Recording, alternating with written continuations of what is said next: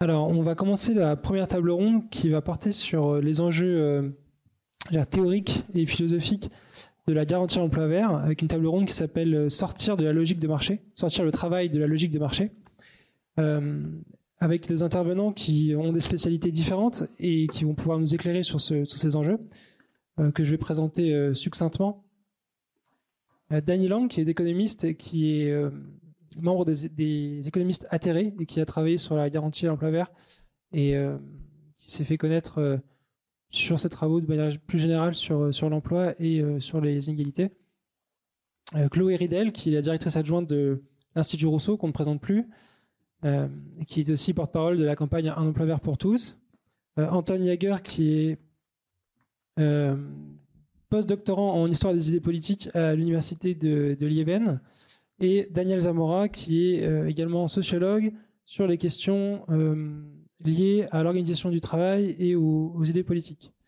Euh, je, vous propose de commencer cette, table ronde par un petit tour d'horizon général, une présentation sur quels sont les sous-bassements théoriques de la garantie emploi vert, et après d'enchaîner sur, sur des débats autour de, l'objectif du plein emploi, du rôle de l'État dans la transition écologique à l'aune de la garantie emploi vert et du rapport entre euh, la technologie et euh, l'organisation du travail.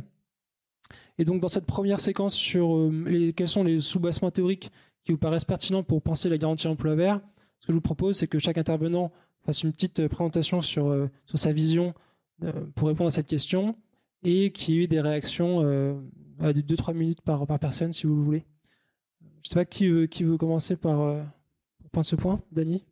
Puisque je suis l'économiste de service et que c'est quand même une idée euh, euh, qui est partie des économistes, je, veux bien commencer.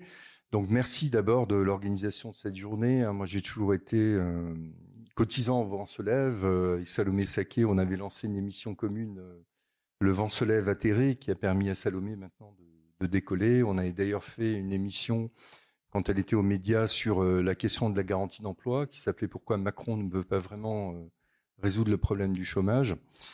Euh, donc, alors pour parler de cette garantie d'emploi, on parle aujourd'hui de garantie d'emploi et c'est bien parce qu'avant on parlait d'employeur en dernier ressort, qui est le concept original et les gens ne le comprenaient pas parce qu'on se disait mais l'État pourquoi il devrait employer en dernier ressort? En fait, c'était une référence aux banques centrales qui fournissent de la liquidité aux banques euh, quand elles n'arrivent pas à se refinancer sur le marché interbancaire. Donc, quand les banques se prêtent plus d'argent, la Banque centrale prête. Donc, euh, le premier à avoir parlé de ça, c'est Ayman Minsky, un économiste euh, américain qui est très connu pour ses travaux sur les cycles économiques et les crises d'origine financière, le rôle de la dette, etc., mais qui est beaucoup moins connu pour avoir initié finalement cette idée de, de garantie d'emploi qui est un peu présente déjà dans l'œuvre de Keynes, mais il n'en parle jamais explicitement. Euh, John Maynard Keynes, l'économiste anglais, euh, qui, a, qui est à l'origine finalement euh, de, la gestion de l'économie telle qu'on l'a connue pendant les Trente Glorieuses, ne parle pas explicitement de garantie d'emploi, mais son objectif à lui, c'est le plein emploi permanent. Et Minsky a formalisé ça sous la forme de l'employeur en dernier ressort, donc ce qu'on appelle aujourd'hui la garantie d'emploi, c'est-à-dire l'idée qu'il faut garantir un emploi à tout le monde, euh, quelle que soit euh, sa durée au chômage, euh, quel que soit euh, son statut économique, etc., garantir un emploi qui soit socialement utile, ça paraissait à Minsky infiniment plus intelligent que de faire des politiques de relance dites keynésiennes telles qu'on les, les connaît, c'est-à-dire de faire ce que finalement les gouvernements ont été en train, ont été forcés de faire au moment de la crise du Covid, c'est-à-dire mettre des milliards sur la table et distribuer ces milliards euh, sans condition de, de, de création d'emplois derrière. Donc Minsky propose ça dans les années 60 et, 70, et c'est une idée qui petit à petit euh, va faire son chemin. Et, euh, et c'est une idée qui, qui critique finalement ce que nous raconte le courant dominant en économie, sans pouvoir le prouver depuis euh, plusieurs décennies maintenant, hein, depuis euh, Friedman, depuis les années 70, c'est-à-dire qu'il y aurait un, taux de chômage dit naturel euh, et qu'on pourrait pas descendre en dessous de ce taux de chômage dit naturel sans provoquer euh, de l'inflation. Donc cette histoire du taux de chômage naturel est extrêmement controversée. Ça fait quand même maintenant euh, depuis 50 ans que les économistes néoclassiques essayent de le calculer et qu'ils n'arrivent pas à l'estimer proprement. Pour ceux qui s'y connaissent en statistique, les, les, estimations de taux de chômage naturel ont des intervalles de confiance de 10 ou de 15 Autant dire que c'est des estimations qui sont pas du tout viables. Et donc petit à petit, même le mainstream et en tout cas les banques centrales ont abandonné le taux de chômage naturel. Alors s'il n'y a pas de chômage naturel, ça veut dire qu'on peut assurer le plein emploi permanent pour tous et pour toutes, donc la dignité euh, dans des conditions où la personne sera protégée euh, du point de vue économique, euh, où elle gagnera un revenu décent qui lui permettra de payer son loyer, de se soigner, etc., où elle aura des droits sociaux et elle aura aussi un droit à la formation. Dernière chose, euh, j'ai entendu dix mille fois euh, lorsque j'ai proposé la garantie d'emploi, euh, et notamment quand on a écrit une tribune ensemble avec la députée Aurore Laluc et avec Pavlina Tcherneva dans le Monde que c'est utopiste, qu'il n'y aura jamais assez d'activités pour tout le monde, etc. moi, j'aimerais bien qu'on m'explique comment M. Macron maintenant va trouver des activités à faire pour les titulaires du RSA, 15 à 20 heures par semaine, qui seront payées au RSA. Moi, je préfère que les gens soient payés au salaire minimum ou un peu au-dessus et avec des droits sociaux, plutôt que de les forcer à travailler avec leur RSA.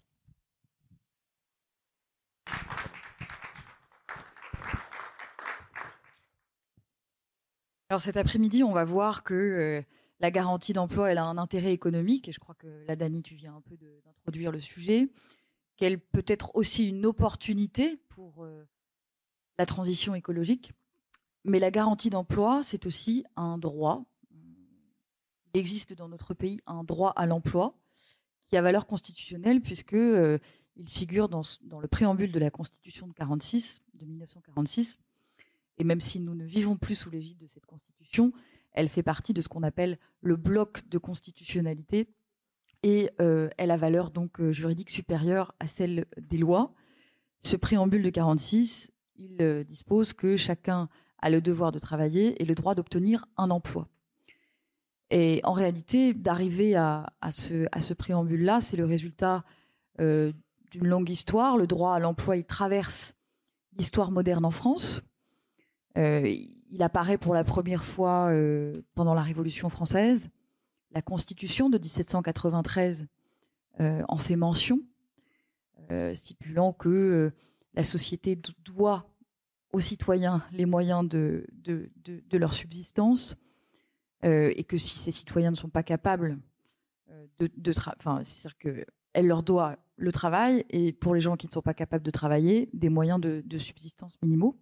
Donc là, il y a quand même euh, un principe théorique fort qui, est posé à l'époque et qui revient, qui revient en 1848 lors de la, de, la, de, la, de la révolution qui conduit à la proclamation de la Seconde République.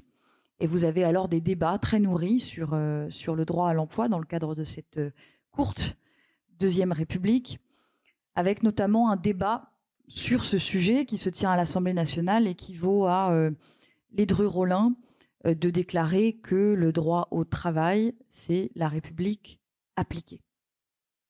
Donc, on voit là un lien qui est fait entre droit du travail, République et ça, euh, ça euh, prélude, c'est une forme de prélude à l'idée solidariste qui va se déployer dans la deuxième moitié du, 19e siècle.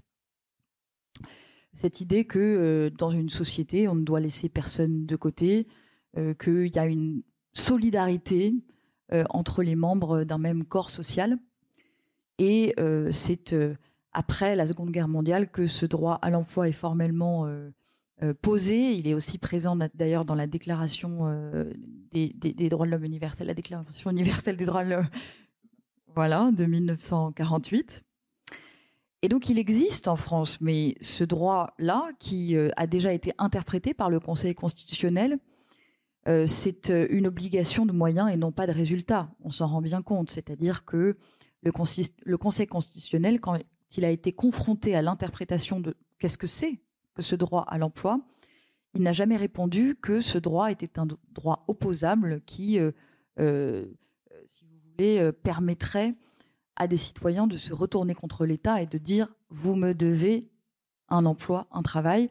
Non, le Conseil constitutionnel affirme que l'État, euh, la puissance publique, doit faire ses meilleurs efforts pour parvenir à fournir un emploi à tous, mais ça n'est pas une obligation de résultat. Et donc c'est bien pour ça que nous réfléchissons euh, aujourd'hui à la garantie d'emploi comme la façon de,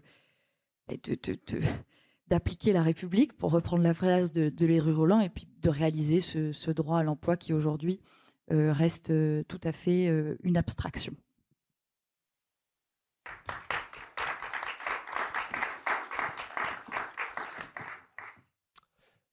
Bonjour à tous. Alors moi, je voulais juste peut-être faire euh, quelques petits mots autour de, des contrastes qu'il y a peut-être entre cette proposition et l'allocation universelle, parce que c'est quand même souvent euh, un débat entre ces deux propositions, elle lui est opposée en quelque sorte. Euh, c'est un sujet sur lequel j'ai un petit peu travaillé aussi avec mon, mon ami et collègue Anton.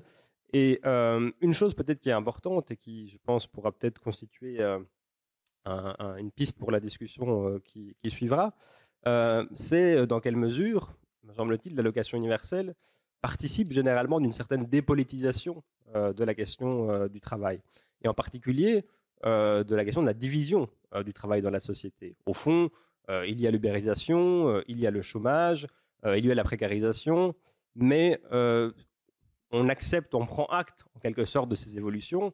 Elles sont là, on ne peut en quelque sorte rien y faire, mais grâce à l'allocation universelle, vous allez pouvoir euh, de manière individuelle, choisir comment ajuster votre rapport à ce marché du travail qui est un peu, en quelque sorte, tenu pour quelque chose d'immuable, ou du moins sur lequel il est difficile d'agir, puisque euh, le marché euh, fait son travail et on peut simplement aménager en quelque sorte notre place dans ce marché du travail au travers d'une allocation universelle qui serait plus ou moins élevée. Et je pense que le succès de cette proposition, qui commence vraiment à prendre place dans le débat public à partir des années, fin des années 60 aux États-Unis, puis dans les années 70-80 euh, en Europe, euh, va de pair avec l'abandon, en quelque sorte, des, des questions qui ont été au cœur du mouvement social, de la question sociale depuis au moins le milieu du 19e siècle, qui est la réduction collective du temps de travail, première chose, bien sûr, la lutte pour le temps, et puis la deuxième, on l'oublie souvent, qui est quand même aussi très très importante, qui est une sorte de discussion, de contestation de la division du travail qui est produite euh, par le capitalisme, une contestation euh, du fait que ce soit simplement le marché, le système des prix, euh, l'agrégation de décisions de consommation individuelles qui guide cette division du travail. Et donc, il y a une vraie discussion sur quel doit être le moteur, quel doit être le principe au travers duquel on doit créer du travail, distribuer ce travail, et comment est-ce qu'une société va définir cette division pour évidemment remplir tous les créneaux nécessaires à ce qu'elle fonctionne de manière plus ou moins euh, correcte. Euh, et, cette contestation, je pense, de la division du travail, c'est pas quelque chose qui est porté euh, par des auteurs qui seraient tout à fait radicaux. Si vous lisez, par exemple, le, rapport sur le plan d'emploi de Beveridge en 1944, si je ne me trompe, il y a dedans des passages quand même assez, assez, assez forts dans lesquels il appelle en quelque sorte à l'extension de la démocratie aux discussions de la division du travail, et donc ce qui présuppose bien sûr la, socialisation partielle de l'investissement, puisqu'on va devoir ensemble euh, euh, décider de créer des emplois dans des secteurs qui nous semblent euh, nécessaires. Dans le cas de Beveridge à l'époque, c'est ces fameux cinq géants qui sont le logement, le chômage, bien sûr, la santé, etc., etc. Et ça présuppose une deuxième chose, c'est bien sûr cet aspect de socialisation de l'investissement qui donne un rôle à l'État qui est important. et une deuxième chose qui me semble centrale et sur laquelle on, on, devra peut-être discuter dans cette idée de garantie d'emploi, c'est une certaine politisation des besoins, puisque si on socialise l'investissement, qu'on veut investir dans certains secteurs, on doit définir ensemble quels sont les secteurs dans lesquels on doit investir. Et donc, ça veut dire que les besoins sont un objet de délibération euh, politique, et pas simplement un objet de consommation individuelle. Au fond, il y a cette idée, on, pourra peut-être y revenir, que le marché euh, répond aux besoins, euh, il révélerait nos besoins comme des choix de consommation privés. Mais il y a une modalité qui peut être différente, qui est celle de la politique, au travers de la politique, nous discutons ensemble quels sont euh, ce qu'il faudrait, euh, les secteurs dans lesquels nous devrions créer de l'activité économique et donc euh, des, emplois. Et je pense que ces deux aspects, la, la, question de la socialisation de l'investissement, la question de la politisation des besoins, sont aussi deux éléments centraux dans la discussion sur la transition écologique et que je vois difficilement comment est-ce qu'on peut penser une transition écologique sans l'arrimer en quelque sorte à une repolitisation des besoins, une repolitisation du travail, de cette division du travail, et aussi le rôle de l'État dans, dans l'investissement. Mais voilà, je m'arrêter là et je pense que ça ouvrira un certain nombre de questions qu'on pourra aborder par la suite.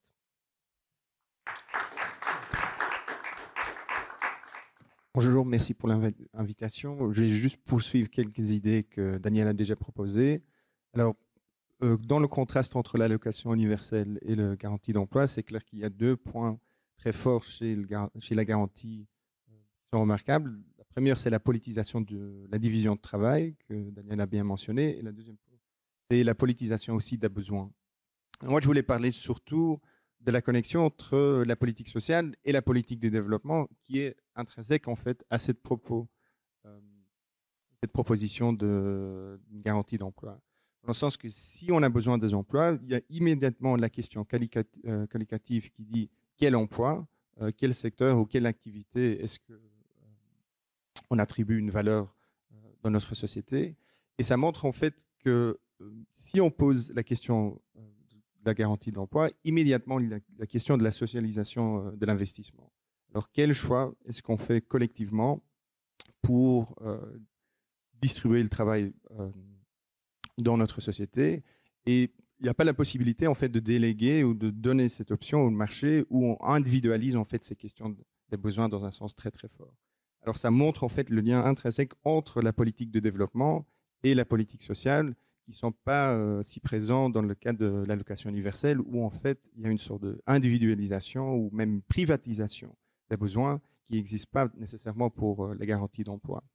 Évidemment, comme euh, Daniel l'a mentionné très bien, c'est aussi une question très importante pour la transition verte ou la transition écologique, où hein, clairement, si on garde les structures d'investissement qui existent dans notre société aussi, qui sont stimulés en fait par les cash transfers ou l'éducation universelle qui sont déjà implémentés, par exemple, euh, dans l'administration de Biden, il n'y a aucune garantie euh, qu'on arrivera à changer les structures de l'investissement vers cette économie verte.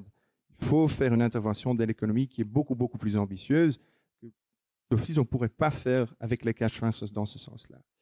Et juste pour vous donner un exemple très, très concret, comment ces deux visions, alors euh, la garantie d'emploi et le cas universel, présuppose une vision totalement différente ou paradigmatiquement différente des besoins et de la politique, on peut bien regarder par exemple le dividende, le oil dividend qui est souvent payé par l'État euh, alaskais, que depuis les années 70 euh, en fait paye euh, une allocation mensuelle à ses citoyens. Et en 2019, en fait, ils ont pris la décision de, de faire une réduction radicale dans le financement pour l'université public d'Alaska, euh, avec euh, une réduction de 40%, où on devait presque vendre des bâtiments, euh, on devait virer plein de personnel académique à l'université. Et la justification, en fait, pour la réduction, c'était qu'il y avait une baisse dans le prix du pétrole, qui faisait en fait que le financement du oil dividend ne pouvait plus prendre place dans les mêmes circonstances. Et ils ont fait un choix radical de dire on va faire l'austérité dans le secteur public et surtout dans le secteur public euh, universitaire et on va privilégier euh, les cash transfers qu'on a depuis les années 70 euh, déjà. Et évidemment, la critique aussi du secteur universitaire, mais de la reste de la société, c'est que une université publique est une institution publique, c'est un besoin qu'on partage tout, et les gens ne sont pas capables en fait de s'acheter une éducation personnellement dans ce sens-là. Si euh, l'accès à l'université est gratuit, euh, c'est pas la même chose si les gens euh, reçoivent des cash transfers. Et évidemment, la défense des républicaines à Alaska était de dire oui, mais si quelqu'un reçoit le oil dividend, il y a toujours la possibilité de s'acheter des bouquins sur Amazon et de faire l'auto-éducation. Donc, il n'y a pas besoin de, faire une, université publique. Vous achetez des livres personnellement et après, vous faites votre propre éducation. Et ça, ça montre philosophiquement, dans, un sens conceptuel, le contraste radical qui existe entre les deux approches euh, que Daniel a discutées là. Soit on décide de délibérer et de politiser collectivement les besoins. C'est quoi les besoins qu'on partage? C'est quoi euh, les secteurs ou les activités économiques qu'on valorise comme société? Ou soit on donne l'initiative totale au privé ou à l'individu, qui est en fait aussi soumis à des forces économiques euh, qu'il ne peut pas contrôler dans ce sens-là. Alors évidemment, si on le voit avec Biden et les cash transfers euh, pendant euh, l'ère de Covid, c'est que la plupart de ces cash transfers ont été utilisés pour payer pour des, pour des coûts classiques qui sont très élevés aussi avec les pressions inflationnaires qu'on a vues dans les dernières, dans les dernières années. Et c'est pour ça que il se pose pas juste une question technique, comment on va financer, comment on va organiser ces différents propos, mais il se pose une question philosopho-politique. Euh, quelle approche à l'investissement ou quelle approche à la division travail est-ce qu'on prend? Et si on privilège l'allocation universelle, évidemment, la question ne se pose pas de la même façon.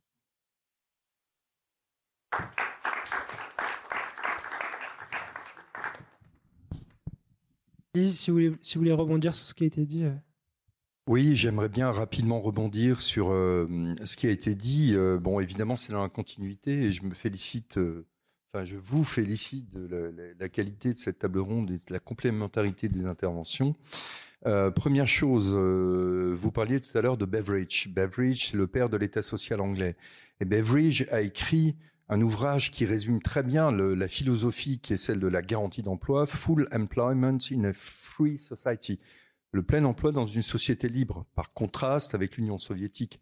Parce qu'il y avait un plein emploi à la soviétique, et n'en déplaise à, Fabien Roussel, qui n'a rien compris, parce que Fabien Roussel avait hurlé contre euh, la proposition de loi pour instaurer une garantie d'emploi en France, qui avait été déposée par Mesdames Obono et Mathilde Panot. Euh, n'en déplaise à Fabien Roussel, en URSS, ça ne fonctionnait pas du tout comme ça. C'était pas la garantie d'emploi telle qu'elle est proposée ici, soyons clairs. En URSS, c'était une économie de rationnement. Effectivement, les entreprises n'avaient pas le droit de licencier les salariés, mais les salariés pouvaient partir quand ils voulaient. Euh, donc ça, c'est un point commun avec la garantie d'emploi. Euh, la garantie d'emploi ne veut pas dire qu'on n'a pas le droit de licencier les gens s'ils font pas l'affaire, mais elle veut dire quand même que la personne, dans le principe, peut partir quand elle veut. Et euh, en URSS, la personne pouvait partir quand elle veut, mais au bout de 60 jours, je crois, si elle trouvait pas un autre emploi, c'était euh, la prison. Nous, on veut mettre personne en prison, on veut juste euh, redonner de la dignité à des personnes et on veut pas du tout faire une économie de rationnement à la soviétique. Donc ça, c'est le premier point. Il s'agit effectivement d'assurer le plein emploi dans une société libre. Si demain le capitalisme disparaît sous ses propres forces et ses propres contradictions, bah, tant mieux, peut-être qu'on n'aura plus besoin de garantie d'emploi, peut-être qu'on en aura besoin quand même. Deuxième aspect, ça a été effleuré, euh, il y a à la fois un côté euh, démocratique, parce qu'on redonne vie à la démocratie locale.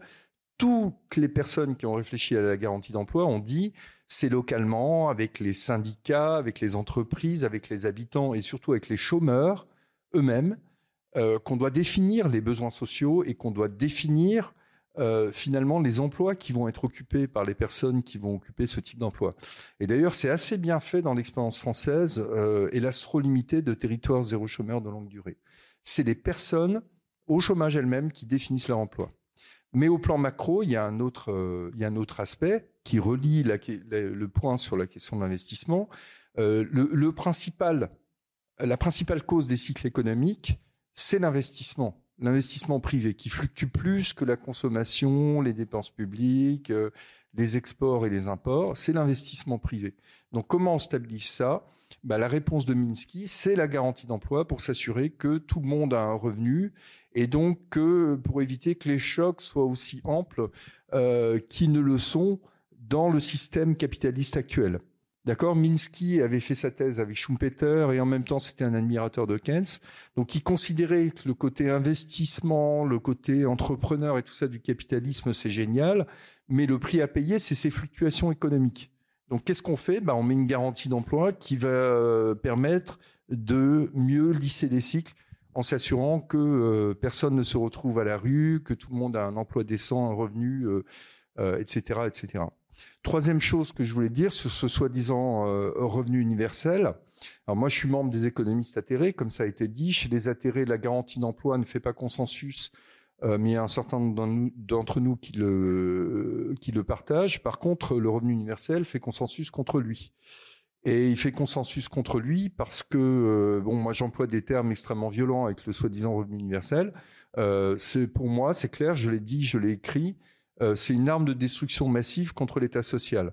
Parce que l'idée de certains défenseurs du revenu universel, pas tous, hein, mais c'est de dire, voilà, euh, c'était Friedman, par exemple, Milton Friedman, euh, le grand économiste de Chicago, qui d'ailleurs a bénéficié de la garantie d'emploi sous Roosevelt. Bon, au passage. Milton Friedman qui disait, bah voilà, on arrête l'État social, on arrête les dépenses sociales, on file la même somme à tout le monde, et puis débrouillez-vous avec ça. Donc ça veut dire qu'on coupe derrière toutes les dépenses, euh, qu'on coupe le RSA, qu'on coupe euh, l'allocation adulte handicapé, etc., etc. Ce qui est un peu le projet qu'a annoncé Emmanuel Macron jeudi, hein, euh, quelque part. Son revenu universel à lui, c'est un revenu universel de droite. Et, et ça, c'est clair. Je me souviens, et là, c'était pas, c'était hors antenne d'avoir eu un débat avec Frédéric Lefebvre, l'ex-conseiller de Sarkozy, qui a quitté la politique, qui était à fond pour le revenu universel parce qu'il disait l'État social est mort. Euh, il faut euh, qu'on file une somme à tout le monde et comme ça les gens se débrouillent avec ça, ils nous foutent la paix. Donc ça veut dire clairement qu'on supprime la Sécu, qu'on supprime les APL, qu'on supprime tout ça, tout ça, tout ça. Et donc ça, c'est hautement problématique. Et il y a le revenu universel de gauche.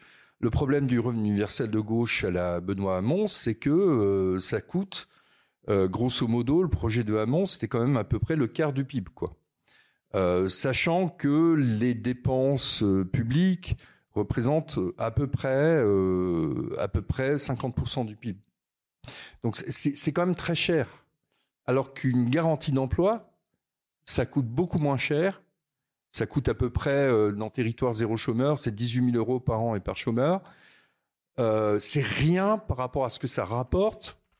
Il faut rappeler quand même que ce que ça rapporte, le chômage, c'est la première cause de dépression, c'est la première cause de divorce, c'est la première cause euh, de criminalité, etc. Donc tout ce que ça rapporte, et en particulier ce que rapporterait une garantie d'emploi verte, qui permettrait justement de mettre en œuvre cette transition écologique qui est plus qu'urgente, euh, on peut considérer que finalement le coût, il est même négatif. Quoi. Il, y a, plus de bénéfices que de coûts. Évidemment, c'est difficile euh, à exprimer. Donc voilà, désolé, mais je voulais réagir à ce qui avait été dit. Pour celles et ceux qui s'intéresseraient euh, à la critique du soi-disant revenu universel, bon, il y a mon interview, mais euh, il n'y a pas tout dedans. Et il y a surtout le bouquin des atterrés et la Fondation Copernic euh, qui s'appelle Faut-il un revenu universel? Et la réponse, clairement, est non.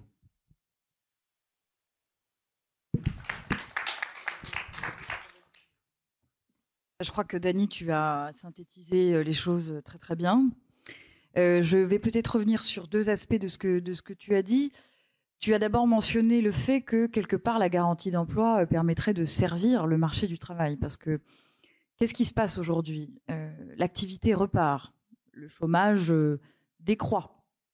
Euh, mais vous avez, mais, mais, mais, mais tout ça a une limite. Pourquoi? Parce que tous les gens qui sont tombés dans une trappe à inactivité et qui sont au chômage depuis 2, 3, 4, 5 ans, parfois même 20 ans, euh, si vous voulez, deviennent quasiment, euh, inaptes à travailler dans une entreprise euh, classique. Un être humain, c'est pas une machine sur laquelle on appuie bouton on, bouton off. Quand vous n'avez pas travaillé pendant très longtemps, et ça tous les travailleurs sociaux vous le disent, vous n'êtes plus capable de faire des choses comme vous lever le matin, faire partie d'un collectif de travail. C'est très compliqué. C'est pour ça que la garantie d'emploi, ce filet de sécurité euh, qui euh, est offert à tous et accessible à tous, permet d'éviter cette déperdition euh, de compétences et ces trappes à inactivité qui sont dramatiques d'un point de vue personnel, puisque tu l'as rappelé, le chômage est la cause de, de- bien des maux de la société et de maux personnels. Mais ça permettrait aussi une meilleure, comment dire, fluidité du marché du travail à la fin. Donc c'est même une mesure qui, qui, sert, euh, qui sert le, le- le marché du travail. C'est une mesure qui est doublement émancipatrice aussi pour les individus et pour, euh, et pour le territoire dans lequel l'individu se situe, puisque la garantie d'emploi telle que nous la pensons est une garantie d'emploi territorialisée, où l'on part à chaque fois des besoins d'un territoire et des compétences des personnes privées d'emploi qui s'y trouvent. Donc non seulement les personnes privées d'emploi vont pouvoir retrouver euh, un travail, réintégrer un collectif de travail, mais en plus, ça va servir à combler un besoin, un manque présent sur le territoire. Tu as mentionné l'expérimentation territoire zéro chômeur de longue durée. Dans le cadre de cette expérimentation, il faut d'abord savoir que 50% des activités créées sont écologiques. Voilà, ça va être euh, des activités des entreprises de réparation d'objets du quotidien, de réparation de vélos, de recyclage, mais ça peut être aussi des services de coiffure dans des petites communes rurales où euh, vous n'avez plus de coiffeur. Et on connaît tous des villages en France où bah, vous n'avez plus de café, vous n'avez pas d'épicerie, vous n'avez parfois même pas de boulangerie. Donc si on mettait la garantie d'emploi au service de la recréation d'activités utiles dans des tas de, campagnes isolées où il faut prendre sa voiture euh, et faire 20 minutes en voiture pour aller acheter une baguette de pain ou aller chez Lidl, si on pouvait créer dans chaque village une épicerie, un café, une boulangerie, enfin, je veux dire, le minimum, quoi. Euh, aussi dans le cadre d'une société où on n'a plus besoin de prendre sa voiture pour, euh, pour subvenir à ses besoins les plus, les plus élémentaires. Bon. Donc doublement émancipateur pour l'individu, pour le territoire. Et puis rapidement sur la question du revenu universel, vous l'avez vous l'avez brillamment évoqué. Quand on a porté cette campagne pour la garantie à l'emploi, on a tout de suite euh, pris une focale où on s'opposait, où on opposait les deux, garantie d'emploi, revenu universel. Pourquoi? Parce que déjà, la avec la garantie d'emploi, ben, en théorie, il n'y a plus besoin de revenu universel, puisque vous avez accès au SMIC, quoi qu'il arrive, pour peu que vous le souhaitiez. La garantie, le, revenu universel d'ailleurs n'est pas du tout au niveau du SMIC. Euh, tu as mentionné la proposition de Benoît Hamon, mais c'était autour de 800 euros et déjà ça c'était 25% de PIB. Donc la garantie d'emploi, c'est euh, euh, nous on l'avait chiffré dans la note selon le public concerné, mais il faut compter environ 50 milliards d'euros par an. C'est même pas 2% du PIB. Voilà. Donc c'est pour vous donner l'ordre de grandeur. Donc garantie d'emploi, plus besoin de revenu universel. Et puis surtout, le revenu universel ignore toutes les pathologies liées à la privation d'emploi. Tu l'as dit, euh, Dani, des personnes qui n'ont pas d'emploi euh, subissent des, problèmes familiaux, euh, divorces, des problèmes de santé. Il y a une mortalité qui est trois fois plus élevée. C'est comme une sorte d'épidémie silencieuse. Et ça, le revenu universel est complètement silencieux sur ce sujet. Donc, c'est quand même. Il faut rappeler que la dignité, et notamment euh, beaucoup chez les classes populaires, chez les classes moyennes, ça passe par le travail. Qu'est-ce que tu fais dans la vie?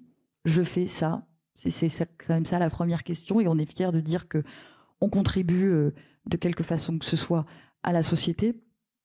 Et je voudrais dire que par ailleurs, avec le revenu universel, tout le monde ne serait pas capable, si vous voulez, de gagner ses 600 euros par mois et puis d'aller euh, utiliser son temps libre pour aller voir des expos ou euh, cultiver son jardin.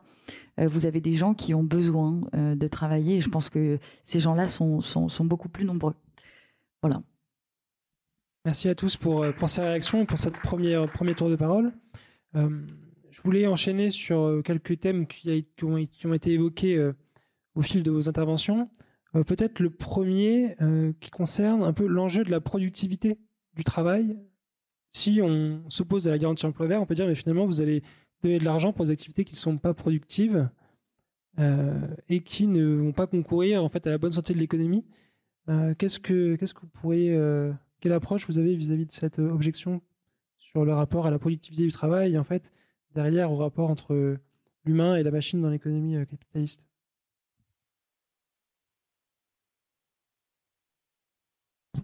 Je veux bien répondre, mais je veux pas monopoliser la parole. Mais euh, je vois que mes collègues. euh, bon, alors sur la productivité, ça fait bien longtemps que les gains de, de productivité euh, ont ralenti. Hein. On nous avait dit avec l'ordinateur euh, que on allait faire des gains de productivité massifs, et puis finalement, euh, c'est le fameux paradoxe de Solo qui disait que euh, les gains de productivité liés à l'informatique, on les voit partout, sauf dans les chiffres. Donc effectivement, le, la productivité, c'est quand même un enjeu en économie.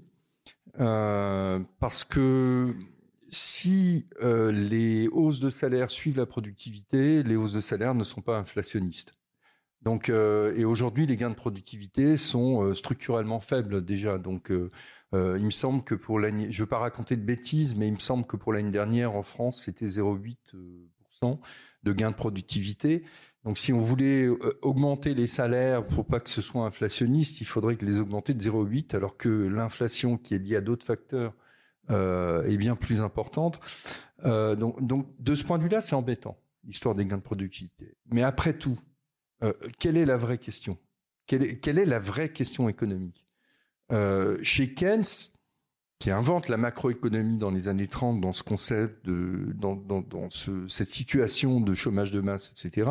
La vraie question, c'est pas la croissance et l'emploi. Euh, c'est pas la productivité.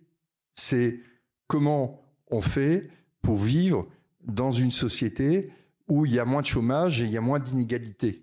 Voilà, les, les, deux problèmes majeurs chez Keynes, c'est ça. Comment avoir moins de chômage parce qu'on a un chômage de masse, et comment avoir moins d'inégalités parce que les inégalités sont trop fortes. On pourrait ajouter aujourd'hui euh, que le, troisième gros problème, c'est comment on fait pour vivre dans une société qui vit euh, au-dessus de ses moyens du point de vue écologique. C'est clairement le cas, il y a une urgence écologique, etc. Donc finalement, est-ce que la productivité, c'est un enjeu? Évidemment, ces emplois sont des emplois très peu productifs, ces emplois verts. Quoique, je suis pas convaincu, d'ailleurs, que euh, si on fait pas vraiment la transition écologique un jour, si on prend pas au sérieux, si on remet pas en, route les lignes régionales, si on n'isole pas les logements, etc., on n'est pas un gros pic de croissance et, de productivité. Mais est-ce que finalement, le, la question économique centrale aujourd'hui, ça doit toujours être la croissance, qui est une obsession des années 60, en pleine guerre froide, hein, la, la, croissance, euh, ça devient une obsession au début des années 60, euh, notamment avec la fameuse loi d'Okun qui nous dit que le, l'emploi est lié, enfin le taux de chômage est lié euh, au taux de croissance, donc plus de croissance, moins de chômage. Et puis euh, la concurrence entre les deux blocs. Quoi. Il fallait montrer entre le bloc soviétique et le bloc capitaliste qui sait qui avait la croissance la plus forte. Mais finalement, est-ce que ça doit être ça l'objectif? Est-ce que l'objectif doit être la croissance? Et est-ce que l'objectif doit être euh, la productivité? À mon sens, l'objectif, c'est plutôt la cohésion sociale le plein emploi et la question euh, qu'on pose d'ailleurs dans le dernier ouvrage des atterrés, où, euh, il y a la garantie d'emploi, hein, euh, la question des besoins. Comment on répond? Quels sont nos véritables besoins? Comment on répond à ces besoins avec des emplois de qualité? Hein, Parce qu'il n'y a pas que le, niveau de l'emploi, il y a aussi la qualité de l'emploi. Vous savez aujourd'hui que les bullshit jobs, comme disait David Graber, sont multiples, ils sont partout. Donc à mon avis, la question de la productivité se pose quand même à court terme parce qu'effectivement les gains de productivité sont faibles. La question des salaires, de la hausse des salaires se pose. Euh, et euh, quand on augmente plus les salaires que les gains de productivité, c'est inflationniste. Euh, mais est-ce que finalement, dans la philosophie générale de, de, ces emplois garantis, surtout s'ils sont verts, est-ce que la croissance et la productivité sont encore des questions? J'en suis pas certain. Juste rebondir peut-être un petit peu euh, sur l'exemple de Keynes, que je trouve assez intéressant. Il y a un texte que certains d'entre vous connaissent peut-être, qui est, euh, je ne sais plus le titre maintenant, c'est sa lettre. Euh, voilà, exactement. Donc, vous pensez, vous anticipez mon, propos. mais donc, il, dans ce texte, il a fameusement écrit qu'on on allait probablement aller, ou on irait peut-être vers une semaine de 15 heures de travail. et bien sûr, ce ne s'est pas réalisé. Et je pense que ce qui est intéressant dans, dans cela, c'est peut-être parce qu'il avait une conception, cette idée qu'on on aurait désormais atteint des capacités productives qui permettraient de se dégager en quelque sorte en partie du travail. Euh, il n'a peut-être pas anticipé que les besoins euh, peuvent grandir et qu'il euh, y a toujours de nouveaux besoins qui se créent. Et que c'est peut-être d'ailleurs un élément critique sur cette idée que les machines vont bientôt remplacer euh, toute forme de travail humain et qu'on va se retrouver dans une situation dans laquelle la majorité des gens vont se retrouver sans travail. Je pense que bon, ça repose sur très très peu de faits empiriques et euh, que si demain des machines remplacent un certain nombre d'emplois, d'autres secteurs vont se développer, d'autres formes de besoins vont, vont euh, arriver. Il peut y avoir des problèmes d'ajustement, bien sûr, parce que des gens qui perdent leur emploi, c'est pas nécessairement qu'ils peuvent être réalloués à d'autres je peux parler en ces termes, à d'autres euh, boulots de manière euh, euh, spontanée. Mais donc cette question, bien sûr, c'est que les, besoins sont, je ne vais pas dire infinis, mais pourraient être infinis, et que se pose immédiatement la question de, encore une fois, comment est-ce qu'on les constitue, qui définit les besoins qu'on a dans une société, et bien sûr, et ça, je pense que c'est la garantie d'emploi va au cœur de, cette question. Le marché n'est pas un système qui, au fond, répondrait de manière innocente à des besoins qu'on aurait de manière spontanée en nous.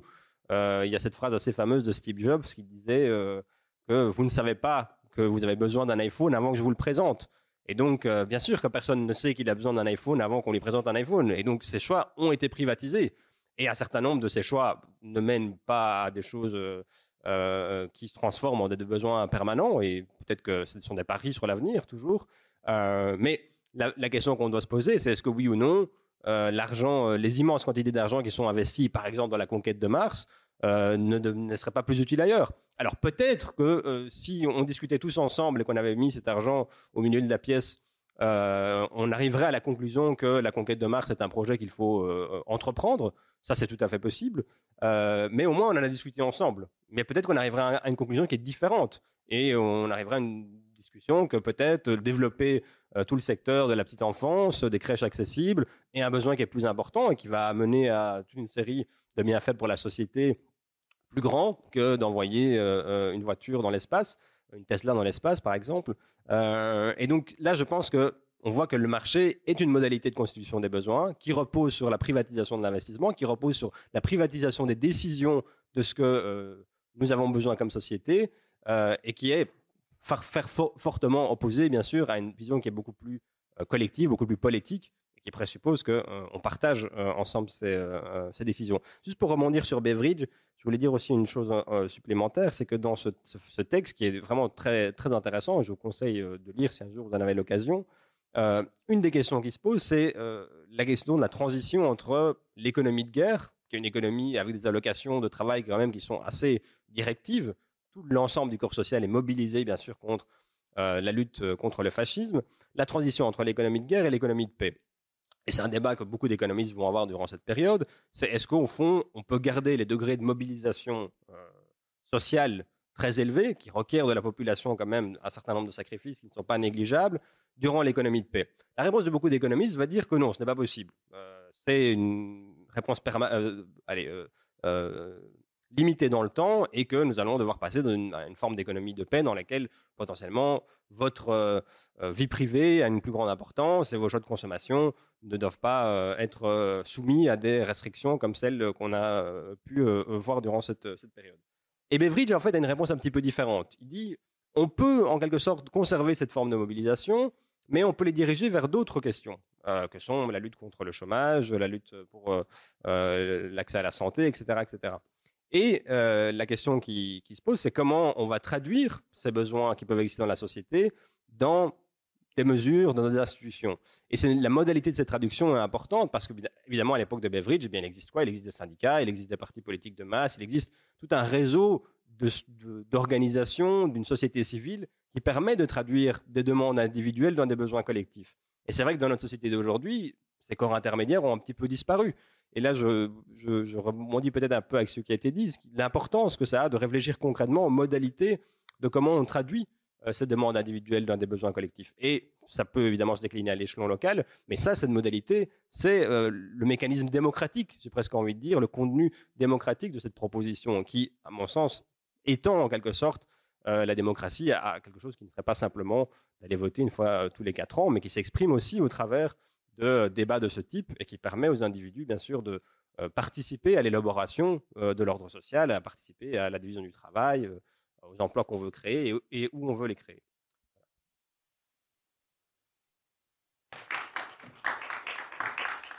Euh, oui, je voulais juste dire un truc de plus euh, sur la question des faits, sur la substitution du travail ou cette apocalypse euh, robotique qui est imminente, qui est souvent utilisée comme argument ultime pour l'éducation universelle pour dire on va remplacer un temps d'emploi euh, par les robots et ça implique en fait qu'il y a un sort de chômage de masse euh, nouveau qui va s'imposer, qui nous oblige en fait à imposer l'éducation universelle comme une nécessité civilisationnelle presque dans le sens. Si on regarde les faits et les statistiques, euh, ça montre très clairement que la substitution des emplois par les robots a resté très très faible, la productivité reste très très faible. Le grand problème, c'est pas le chômage, mais c'est le sous-emploi. Alors, il y a un nombre de gens, euh, c'est pas la question qu'ils trouvent pas le travail, c'est qu'ils travaillent dans l'informalité, euh, euh, dans la flexibilité, dans la précarisation. Alors, euh, factuellement, ça s'est pas créé, la situation n'existe pas nécessairement, mais je voulais dire qu'il y a déjà un sort de fatalisme politique qui est inscrit dans cette prédiction où on fait en fait une abdication du pouvoir sur l'investissement. On dit les capitalistes contrôlent l'investissement. S'ils font le choix de remplacer tous nos emplois par des robots, on n'a pas de contrôle sur cette décision.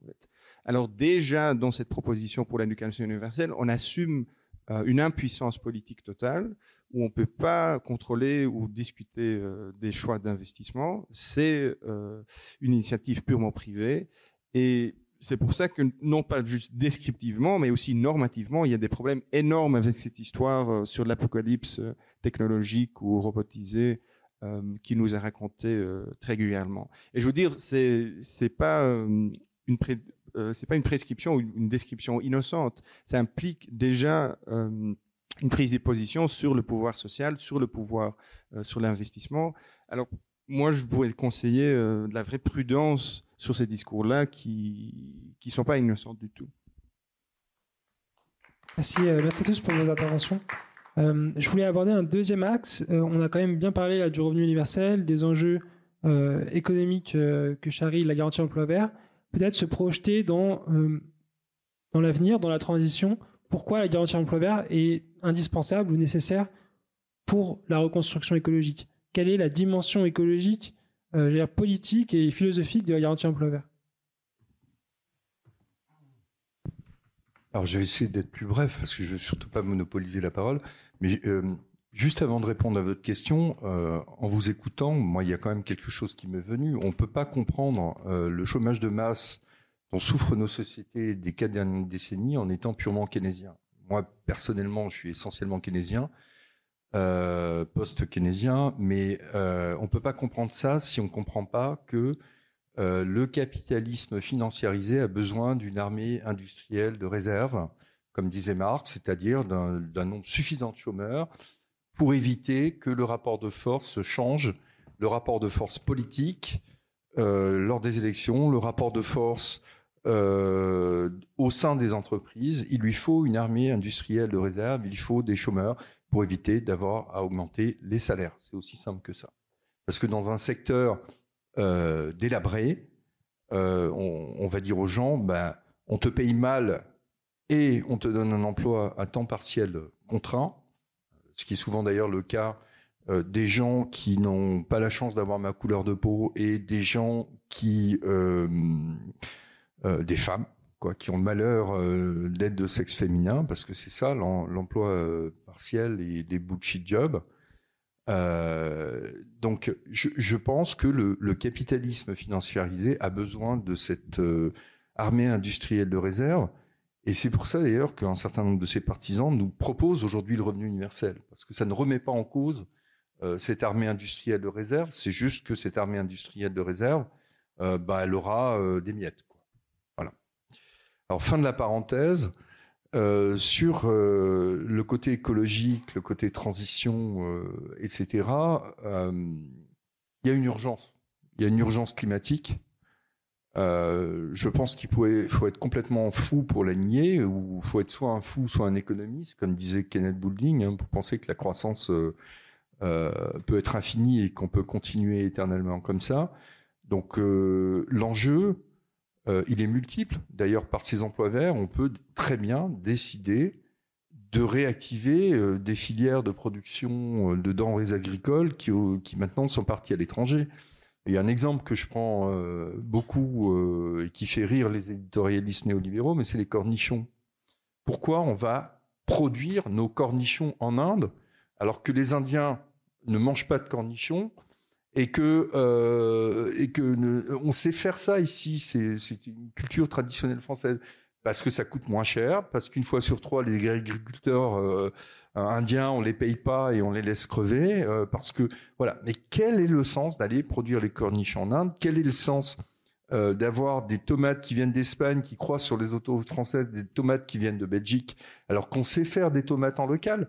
Enfin, c'est c'est euh, tous ces mécanismes des prix, toute cette religion, parce que c'est une religion, hein, quand on est néolibéral, on croit vraiment au marché, euh, on croit au mécanisme des prix, euh, on croit à la capacité d'auto-ajustement, on croit à des choses. Je vais peut-être être un peu provocateur, mais pour moi, c'est pas plus irrationnel de, croire que euh, Marie était vierge. Quoi. Enfin, bon, donc c'est pas plus irrationnel. C'est des choses absurde. Ça fait des années qu'on voit que les marchés ne fixent pas correctement les prix, etc.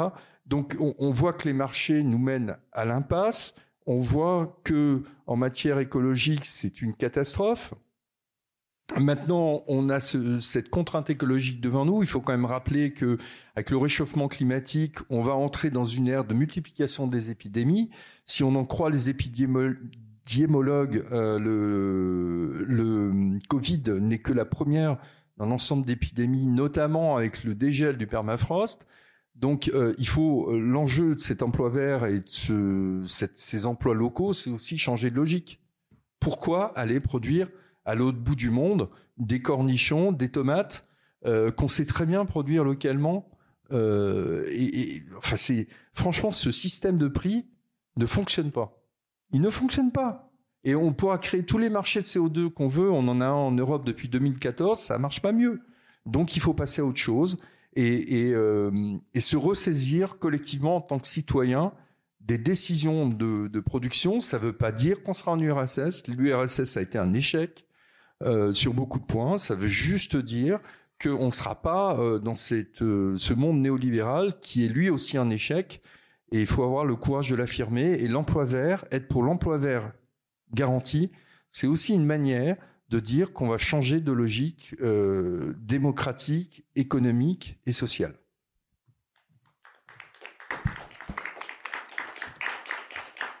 Merci Denis. Si quelqu'un veut, veut, rebondir sur les aspects écologiques de la l'emploi vert. Je crois qu'il y a, a peut-être une table ronde spécifique sur ce sujet, non? Plus tard dans la dans l'après-midi, mais peut-être. Oui? Euh, mais donc euh, non, je, dirais juste deux mots là-dessus, c'est-à-dire que il y a un état de fait puisqu'on voit que dans l'expérimentation territoire des chômeurs, de fait, 50% des activités sont à caractère écologique. Donc euh, sans qu'on ait besoin d'orienter les choses naturellement, les activités et les besoins sont fléchés sur l'écologie. Mais c'est vrai que on parle, nous, de garantie à l'emploi vert parce qu'on veut délibérément mettre cette garantie d'emploi au service euh, de la transition écologique et on a repéré un certain nombre d'activités qui pourraient être euh, euh nourries dans le cadre de cette garantie d'emploi. Une, l'une d'entre elles, et pas des moindres, c'est l'agriculture.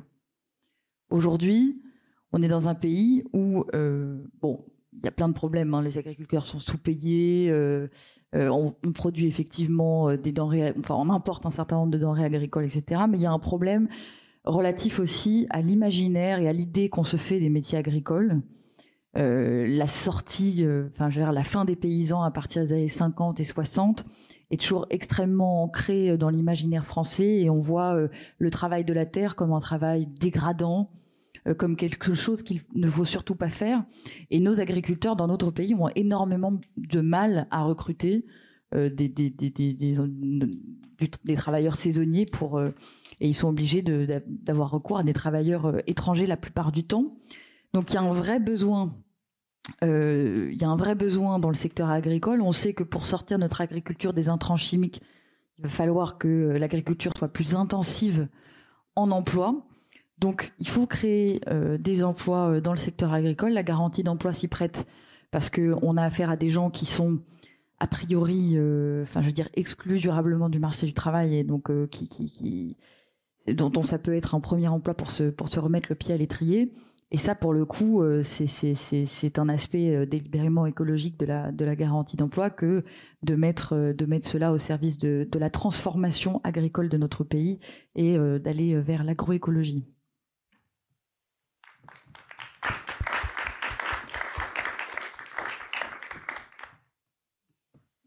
Un petit mot. Euh, je voulais euh, reprendre un petit peu sur, euh, sur cette question du néolibéralisme et sur la définition que donne Hayek d'une société libre.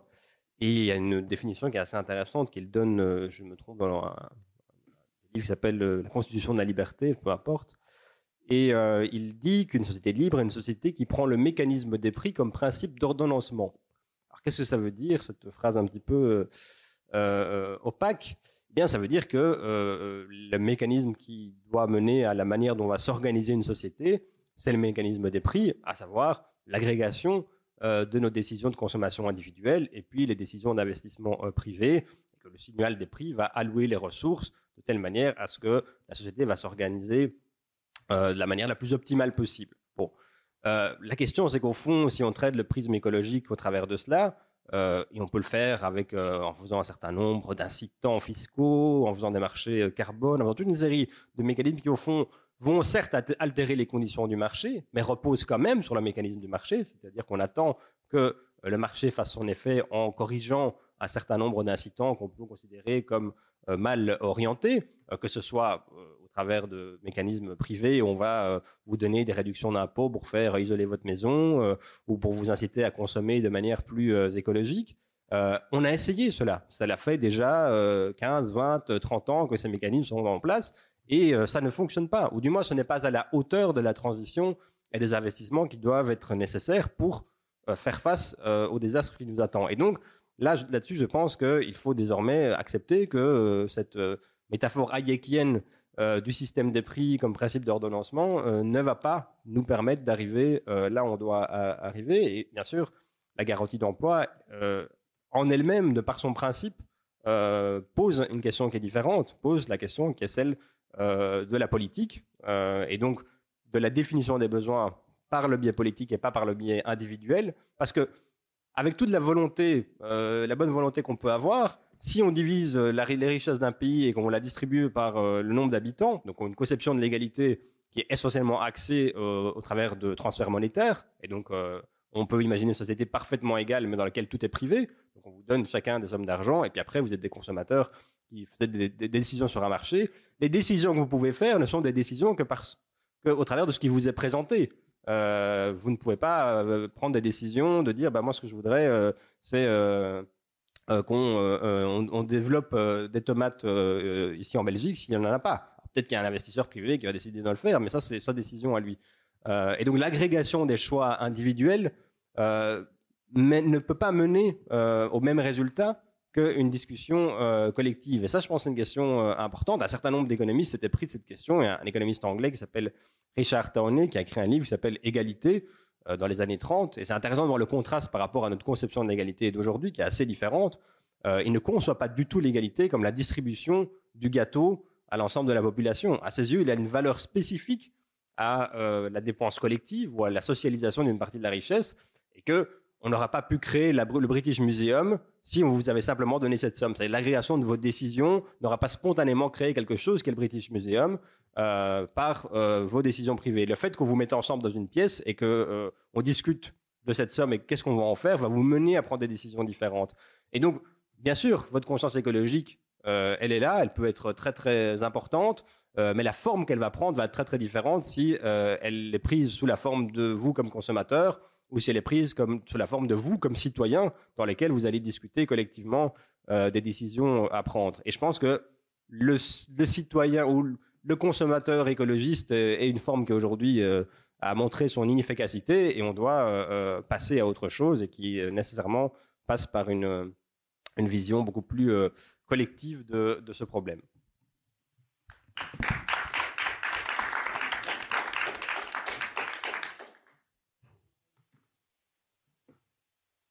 Merci à tous. Euh, non, quand je voulais parler de l'écologie, je voulais, je voulais reposer la question du travail et de l'écologie. C'est-à-dire, jusqu'à présent, euh, les écologistes ont, eu, une vision du travail euh, qui était assez dépendante de, finalement, la société de l'oisiveté et une, un rapport ambigu à la question de la valeur travail. Et je voulais, savoir, poser le, débat sur comment euh, cette garantie emploi vert enrichit la pensée écologique euh, telle qu'elle est formulée, telle qu'elle peut être formulée, notamment à l'aune des, questions des, besoins collectifs. Sais pas s'il euh, y a quelqu'un qui a une. rebondir sur cet, aspect-là.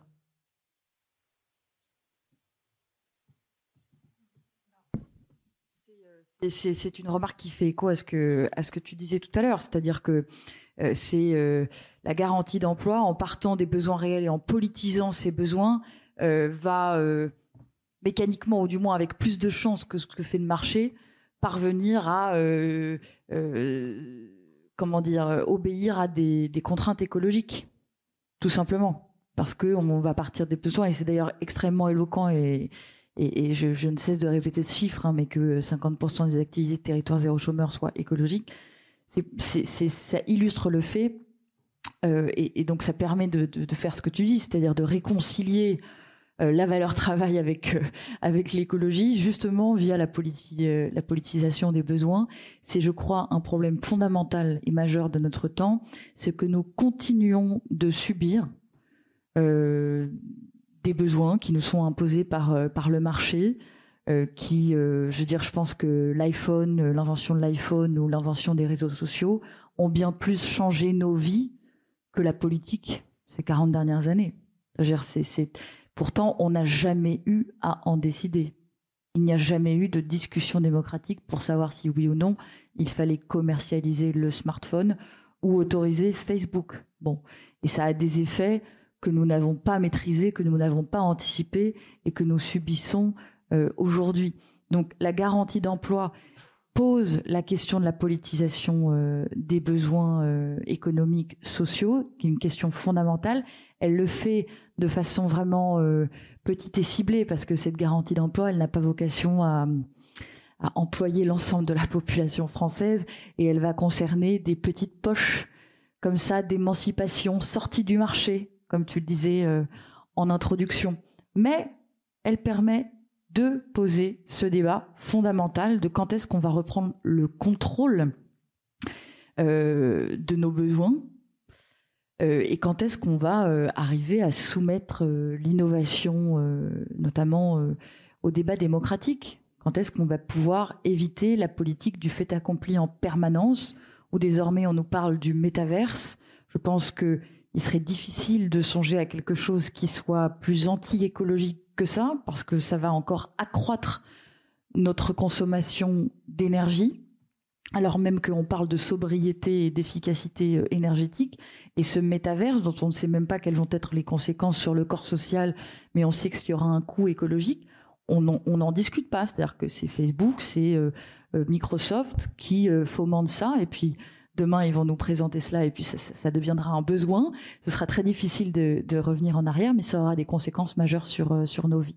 Donc en réalité, euh, la garantie d'emploi, même si elle ne va pas répondre directement à ce problème-là qui est euh, majeur et qui demande à ce qu'on invente une démocratie, de la technique, hein, des choix techniques, qu'on arrive à les anticiper davantage et à évaluer davantage leurs conséquences, elle permet quand même de, de faire émerger cette question euh, ô combien importante et dont on parle si peu.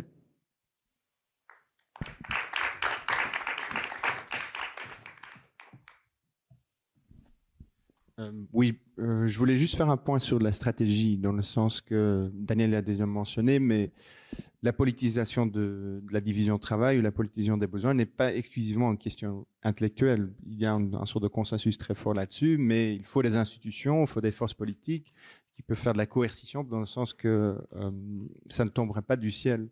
Et ça donne aussi une explication assez euh, intéressante et puissante pour la popularité croissante de l'idée de l'allocation universelle, le revenu universel dans les dernières 30 années. C'est qu'il y a une certaine désintermédiation ou désorganisation de la démocratie, une sorte d'individualisation très forte, qui fait en fait que les organes ou les corps intermédiaires qui constituaient et qui articulaient le besoin euh, surtout dans la période de l'après-guerre, mais aussi dans le XXe siècle avec la politique de masse, euh, existe toujours, mais dans un état très très affaibli. Et ça veut dire que euh, la coalition qui est construite, par exemple, pour l'allocation universelle et pour la garantie d'emploi est très très différente. Et ça fait aussi que la coalition qui construit autour de l'allocation universelle est une coalition qui peut unir euh, des banquiers, par exemple. Il y a des banquiers comme Jim O'Neill qui travaille pour Goldman Sachs, qui propose déjà un sort de QE for the people. Alors, euh, des, euh, des cash transfers directs de la Banque centrale qui l'unissent avec des ONG, etc., des organisations. Mais ça, c'est une coalition, coalition bien spécifique qui donne pas nécessairement, par exemple, une place privilégiée au mouvement ouvrier. et ça ça remonte en fait sur une désorganisation de notre monde social qui est beaucoup beaucoup plus profond. Alors c'est beau dire, c'est pas juste une option intellectuelle, on est d'accord sur ce point-là, mais il faut penser c'est quoi les institutions aujourd'hui qui peuvent garantir par exemple euh, une garantie d'emploi, car l'éducation universelle profite de certains euh, développements infrastructurels dans notre démocratie qui sont beaucoup beaucoup plus euh, puissants. Et c'est cette question de la désintermédiation, la désorganisation de la démocratie euh, qui s'impose comme une vision beaucoup, beaucoup plus menaçante euh, dans le débat aussi sur la, sur la garantie d'emploi. Il y a plus tant de partis ou de syndicats. évidemment, il existe encore, mais ils n'ont pas la force ou pas la puissance qu'ils avaient euh, dans le XXe siècle.